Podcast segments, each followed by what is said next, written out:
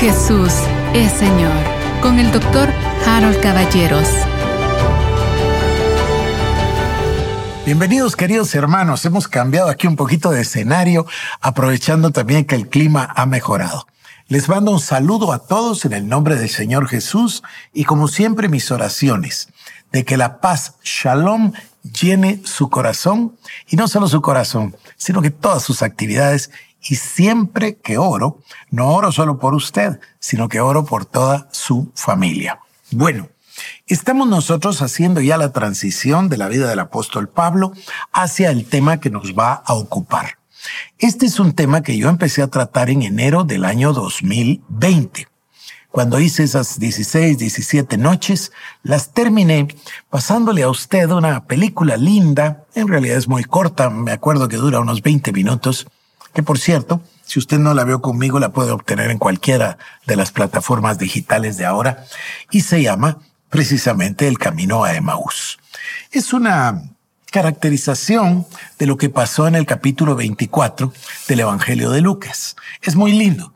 Y a mí me entusiasma muchísimo ese pasaje y prediqué muchísimo del tema de la palabra de Dios, la unidad de la palabra de Dios, pese a tener 40 o más de 40 autores que vivieron a lo largo de muchos siglos, dos testamentos, un antiguo y un nuevo testamento, y sin embargo toda la palabra es perfecta. Guarda una unidad maravillosa. Hoy quiero hacer una introducción y luego remitirme a Lucas 24. ¿Qué introducción quiero hacer? Mire, quiero platicarle de que hay muchas maneras de acercarnos a la Biblia de acercarnos a la palabra de Dios. Y la gran mayoría de las que nosotros escuchamos son aproximaciones que tienen mucha ignorancia, mucha ignorancia. No se ha enseñado correctamente en la iglesia estos principios. No todas las iglesias. Hay iglesias maravillosas que enseñan puntualmente esto y hay pastores extraordinarios que enseñan una exégesis, una hermenéutica correcta, una interpretación correcta y por eso nos llenan de júbilo y nos bendicen mucho. Pero la gran mayoría no está ahí. La gran mayoría se dedican a un mensaje que yo he calificado de motivador, de ánimo, eh, lo que llaman la teología de la prosperidad. Y entonces la mayoría de las personas se quedan en la ignorancia de las realidades de la verdad, porque la palabra de Dios es la verdad, porque Cristo es la verdad, Cristo es el logos. Pero bueno, fíjese, hay personas que se acercan a la Biblia y miran, perdóneme, voy a usar aquí una analogía, uy, hace muchos años que un maestro de la Biblia nos enseñó, de haber sido 1982-3, y dijo una analogía que me llamó mucho la atención. Dijo, la Biblia es como una cebolla porque tiene una capa. Y cuando tú levantas esa capa, hay otra capa. Y cuando levantas, refiriéndose obviamente al conocimiento, al entendimiento, cuando levantas otra capa, hay otra capa. Y eso es cierto. Fíjese, hay personas que se acercan a la Biblia y dicen que la Biblia es historia. Entonces, no les sale exacto y hablan de imprecisiones de la Biblia. Bueno, la Biblia ciertamente contiene historia, pero la Biblia no habla de sí misma como que fuera un libro de historia. Por supuesto que podemos deducir fechas, reyes, reinados y vamos entendiendo el paso del tiempo. Y por supuesto que hay historia, pero no es un libro de historia. Entonces hay otras personas que dicen, es que es un libro donde Dios es un Dios sanguinario que mata a todos los pueblos de la tierra prometida y que incluso castiga a Israel. Estas personas están viendo hechos que, por cierto, están en la Biblia. Israel tuvo que combatir a todos los reinos que estaban ocupando la tierra prometida por orden de Dios. Sin embargo, tampoco es un libro de guerra, ni es un Dios sanguinario, lo es para el que ignora la clave de las escrituras y para el que ignora este principio simple. Mire por qué le conté lo de la cebolla. Porque es cierto que hay historia y hay genealogías y por supuesto hay guerras y también hay leyes y hay leyes de sanidad, es decir, sanitarias o de higiene. Y también hay leyes morales y también hay un culto espiritual. En fin, hay capas y capas y capas. Pero dentro de todo eso debe de haber un denominador común o una unidad. Y ciertamente la hay. Cuando nosotros entendemos cuál es la llave que abre las escrituras, como la entendió el apóstol Pablo, como lo entendieron los discípulos, entonces nos pasa exactamente lo del camino de Maús, se nos abren los ojos. Aquí en Guatemala hubo, hace ya muchos años, un señor que escribió un libro que llamó La Biblia es una estafa. Y se paraba con su automóvil ahí en la plazuela de España y vendía los libros. Y recuerdo que uno de los capítulos, ya no me acuerdo de todo, pero me recuerdo de uno de los capítulos, para él era una estafa porque Dios, entonces, así preguntaba él, ¿Dios es Jehová o Dios es Elohim? ¿O Dios es el Shaddai? Entonces hay muchos dioses. Entonces no es monoteísta, monoteísta sino politeísta. Y hacía todo un, perdóneme la expresión, relajo. Combinaba todos los hechos y concluía que la Biblia era una estafa. Bueno, lo que hacía era en realidad una inmensa exhibición de una absoluta ignorancia.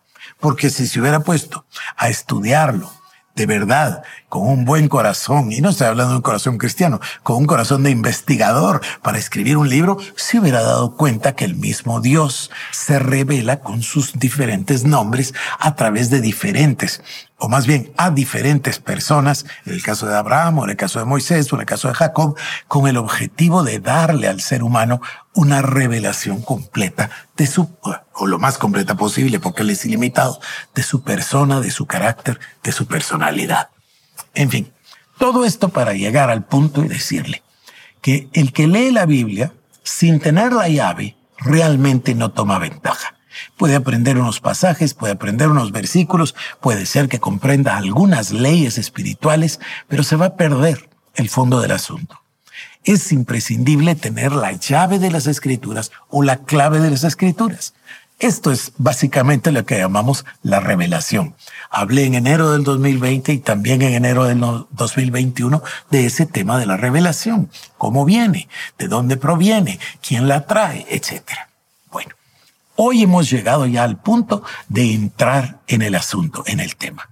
¿Y qué lugar más apropiado que el pasaje de Lucas 24?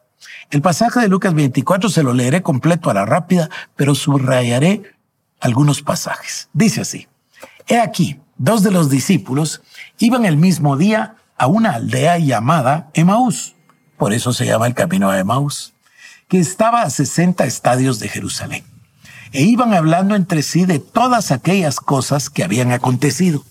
Sucedió que mientras hablaban y discutían entre sí, Jesús mismo se acercó y caminaba con ellos, mas los ojos de ellos estaban velados para que no le conociesen. Y les dijo, ¿qué pláticas son estas que tenéis entre vosotros mientras camináis? ¿Y por qué estáis tristes? Respondiendo uno de ellos, que se llamaba Cleofas, le dijo, ¿Eres tú el único forastero en Jerusalén que no ha sabido las cosas que en ella han acontecido en estos días? Entonces él les dijo, ¿qué cosas? Y ellos le contestaron, de Jesús Nazareno, que fue varón profeta, poderoso en obra y en palabra delante de Dios y de todo el pueblo. Y cómo le entregaron los principales sacerdotes y nuestros gobernantes a sentencia de muerte y le crucificaron pero nosotros esperábamos que Él era el que había de redimir a Israel. Y ahora, además de todo esto, hoy ya es el tercer día de que esto ha sucedido. Aunque también nos han asombrado unas mujeres de entre nosotros, las que antes del día fueron al sepulcro, y como no hallaron su cuerpo, vinieron diciendo que también habían visto visión de ángeles, quienes dijeron que Él vive. Y fueron algunos de los nuestros al sepulcro y hallaron así como las mujeres habían dicho, pero a él no le vieron. Entonces él les dijo, oh insensatos y tardos de corazón para creer todo lo que los profetas han dicho. ¿No era necesario que el Cristo padeciera estas cosas y que entrara en su gloria? Escuchen el verso 27. Esta es, esto es, pero así primordial, fundamental. Dice, verso 27. Y comenzando desde Moisés y siguiendo por todos los profetas, les declaraba en todas las escrituras lo que de él decía. Este es el método divino, esta es la llave, el comprender que Moisés y los profetas y los salmos, es decir, todo el Antiguo Testamento, habla de Jesús. Dice, comenzando por Moisés y siguiendo por todos los profetas, les declaraba en todas las escrituras lo que de él decían. ¿Se acuerda de Juan capítulo 5, 45 al 47? Es exactamente esto. Verso 28. Llegaron a la aldea donde iban y él hizo como que iba más lejos. Mas ellos lo obligaron a quedarse diciendo, quédate con nosotros porque se hace tarde y el día ya ha declinado. Entró pues a quedarse con ellos. Y aconteció que estando sentados sentado con ellos a la mesa, tomó el pan y lo bendijo, lo partió y les dio. Entonces les fueron abiertos los ojos. Se recuerda que antes en el versículo decía que estaban eh, vendados sus ojos y por eso no le habían reconocido. Aquí dice en el verso 16, mas los ojos de ellos estaban velados. Bueno, ahora la palabra nos dice que, verso 31, entonces les fueron abiertos los ojos y le reconocieron mas él se desapareció de su vista. Y se decían el uno al otro, no ardía nuestro corazón en nosotros mientras nos hablaba, oigan, en el camino, y cuando nos abría las escrituras. ¿Cómo se abre una puerta, querido hermano, con una llave? Esta es la llave. Jesús es aquel del que todo el Antiguo Testamento habla. Todo el Antiguo Testamento apunta al Mesías. Y no estoy hablando solo de las profecías de Isaías o de Jeremías o de Sofonías o, de Daniel. No, estoy hablando de todo. La ley, los salmos y los profetas, como se solía decir del Antiguo Testamento. La ley. Cuando usted comience con esta llave a ver en Génesis, se encontrará a Jesús en todas partes. En Levítico, en Números, en Deuteronomio. Va a encontrar usted en Josué y en Crónicas, en Reyes y en Esdras. Va a encontrar a Cristo. Porque usted ya tiene la llave. Y esta es la llave se decían el uno al otro, no ardía nuestro corazón en nosotros mientras nos hablaba en el camino y cuando nos abría las escrituras. ¿Y cómo les abrió las escrituras? Dice, verso 27, comenzando desde Moisés y siguiendo por todos los profetas, les declaraba en toda la escritura lo que de él decían. Bueno, y levantándose en la misma hora volvieron a Jerusalén y hallaron a los once reunidos y a los que estaban con ellos, que decían, ha resucitado el Señor verdaderamente, y ha aparecido a Simón. Entonces ellos contaban las cosas que les habían acontecido en el camino y cómo lo habían reconocido al partir el pan. Mientras ellos aún hablaban de estas cosas, Jesús se puso en medio de ellos y les dijo, pasa a vosotros. Entonces, espantados y atemorizados, pensaban que veían un espíritu. Pero él les dijo, ¿por qué estáis turbados y vienen a vuestro corazón estos pensamientos? Mirad mis manos y mis pies, que yo mismo soy. Palpad y ved, porque un espíritu no tiene carne ni huesos como veis que yo tengo. Y diciendo esto les mostró las manos y los pies. Y como todavía ellos de gozo no lo creían y estaban maravillados, les dijo, ¿tenéis aquí algo de comer? Entonces le dieron eh, parte de un pez asado y un panal de miel, y él lo tomó y comió delante de ellos. Y les dijo, estas son las palabras que os hablé estando aún con vosotros, que era necesario, escuche, que se cumpliese todo lo que está escrito de mí en la ley de Moisés, en los profetas y en los salmos. Esta es la clave, queridos hermanos, entender que todo el Antiguo Testamento habla de Cristo. Por eso dice él, era necesario que se cumpliese todo lo que está escrito de mí, dice Jesús, en la ley de Moisés, en los profetas y en los salmos. Si usted hablara con un judío en ese tiempo, el entender la ley, los profetas y los salmos es equivalente a que usted y yo hoy digamos el Antiguo Testamento. Entonces, es que a mí me parece maravilloso. Voy a repetir otra vez. Les dijo, estas son las palabras que os hablé estando aún con vosotros, que era necesario que se cumpliese todo lo que está escrito de mí en la ley de Moisés, en los profetas y en los salmos. Verso 45. Entonces les abrió el entendimiento para que comprendiesen las escrituras. Y les dijo, así está escrito, y así fue necesario que el Cristo padeciese y resucitase de los muertos al tercer día, y que se predicase en su nombre el arrepentimiento y el perdón de pecados en todas las naciones, comenzando desde Jerusalén y vosotros sois testigos de estas cosas. Ahora fíjese que ahí mismo Cristo ya está hablando de lo que va a ser el ministerio de Pablo, el Evangelio de los gentiles, porque él dice que se predique en su nombre el arrepentimiento y el perdón de pecados en todas las naciones. Esto va perfectamente en línea con el Evangelio según San Mateo capítulo 28, que yo se lo voy a leer acá, y el mandato que tiene cada uno de nosotros. Capítulo 28 y versículos número 19. Por tanto, id y haced discípulos a todas las naciones, bautizándolos en el nombre del Padre, del Hijo y del Espíritu Santo, y enseñándoles a que guarden todo lo que yo os he mandado. Está, todo perfectamente, eh, ¿cómo lo digo? Coordinado. Y ahora voy a terminar acá.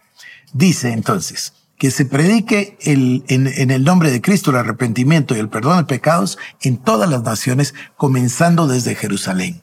Y vosotros sois testigos de estas cosas. He aquí yo enviaré la promesa de mi Padre sobre vosotros, pero quedaos en la ciudad de Jerusalén hasta que seáis investidos de poder de lo alto. Esta combinación es la que transformó a los discípulos. Esta es la que transformó a un Pedro, que pasó de negar tres veces al Señor a convertirse en el apóstol Pedro, fundamento y columna de la iglesia. Esto es lo que transformó a Felipe, a Esteban, por supuesto a Juan, a Andrés, a Santiago, a todos los apóstoles y después al apóstol Pablo. Esta combinación es, número uno, les abrió los ojos, les abrió el entendimiento. Y número dos, el poder del Espíritu Santo vino y les llenó. Dice, hasta que seáis investidos de poder de lo alto. Esta combinación es la combinación que en realidad nos va a abrir a nosotros a una vida sobrenatural, pero no solo sobrenatural en el sentido de obtener milagros, sino sobrenatural en el sentido de trabajar para Cristo como un ministerio sobrenatural. Me quedo aquí y continuamos en el próximo programa. Que Dios le bendiga.